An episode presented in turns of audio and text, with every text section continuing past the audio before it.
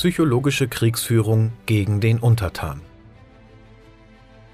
Psychologische Kriegsführung ist nicht neu und noch immer eine der effektivsten, wenn nicht sogar inzwischen die effektivste Waffe.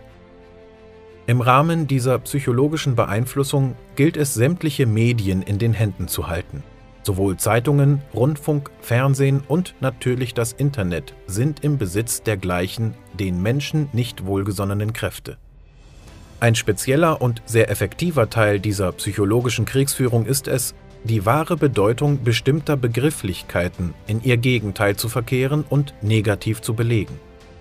Schon in George Orwells 1984 war Neusprech eines der zentralen Werkzeuge, um die Massen zu kontrollieren. Eine quasi Sprachreform auf ganzer Linie. Die Sprache wurde stark vereinfacht, Worte wurden ausgemerzt und assoziative Bedeutungen der Worte sollten verschwinden. Einer dieser Begriffe, bei denen gerade die Deutschen so getriggert wurden, dass der Großteil von ihnen sofort ein Unwohlsein verspürt, ist das Wort Untertan. Sobald die heutigen Deutschen dieses Wort hören, haben sie sofort den Roman, noch mehr aber den Film Der Untertan vor Augen. Das ist auch so beabsichtigt. Es war und ist das Ziel, dieses Wort negativ zu belegen, und das hat seinen Grund. Es sollen Bilder von einer unterdrückten und ausgebeuteten Knechtschaft und einer allmächtigen Obrigkeit erzeugt werden. Leider ist dieses Ziel bei dem Großteil der Deutschen erfolgreich umgesetzt worden.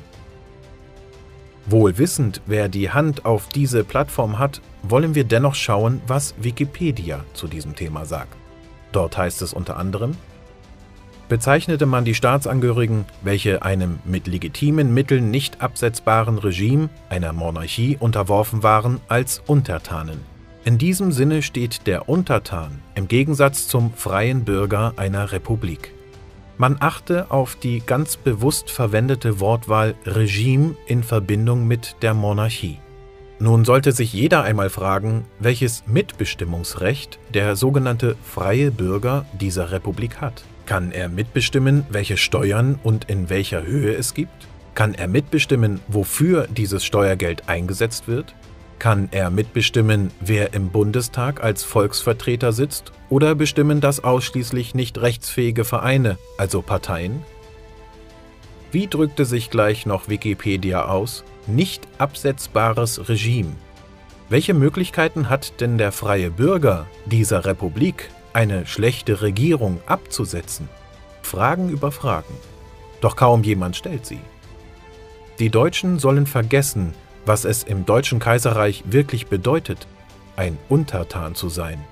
Hierzu ein kurzer Auszug aus dem politischen Testament des preußischen Königs Friedrich II. von 1752. Der Herrscher ist der erste Diener des Staates. Der Herrscher ist der erste Diener, also Untertan des Staates. Wer oder was ist denn der Staat? Der Staat setzt sich zusammen aus seinen einzelnen Angehörigen. Im Fall von Friedrich II. jeder einzelne Preuße oder im Deutschen Kaiserreich jeder einzelne Deutsche. So wie der König oder der Kaiser ist auch unter anderem jeder Bauer, Lehrer, Handwerker oder Arzt ein Diener, also Untertan seines Staates. Jeder ist also im Deutschen Kaiserreich Diener also Untertan des Staates und damit Untertan von sich selbst. Hierzu noch einmal ein paar Worte aus dem politischen Testament von Friedrich II. Man fordert aber von ihm, dem König, dass er werktätig für das Wohl des Staates arbeitet. Und genau darum geht es. Jeder Diener, Untertan des Staates, also jeder Staatsangehörige, hat seine Pflicht zum Wohle der Gemeinschaft zu tun. Getreu des Staatszwecks des Deutschen Kaiserreiches, die Pflege der Wohlfahrt des deutschen Volkes. Dieses Bewusstsein über die wahre Bedeutung des Wortes Untertan im Deutschen Kaiserreich sollte und soll den Deutschen ausgetrieben werden. Dass dieser perfide Plan sehr gut funktioniert, zeigt uns die aktuellen Zustände im deutschen Bundesgebiet. Denn eine Pflege der Wohlfahrt des deutschen Volkes sucht man heute vergebens. Untertan des eigenen Staates und damit von sich selbst oder rechtloser Sklave in einem privatrechtlichen und rein gewinnorientierten Firmenkonstrukt. Es ist an uns selbst, die uns angelegten Ketten im Kopf zu sprengen und dieses perfide Spiel nicht länger mitzuspielen.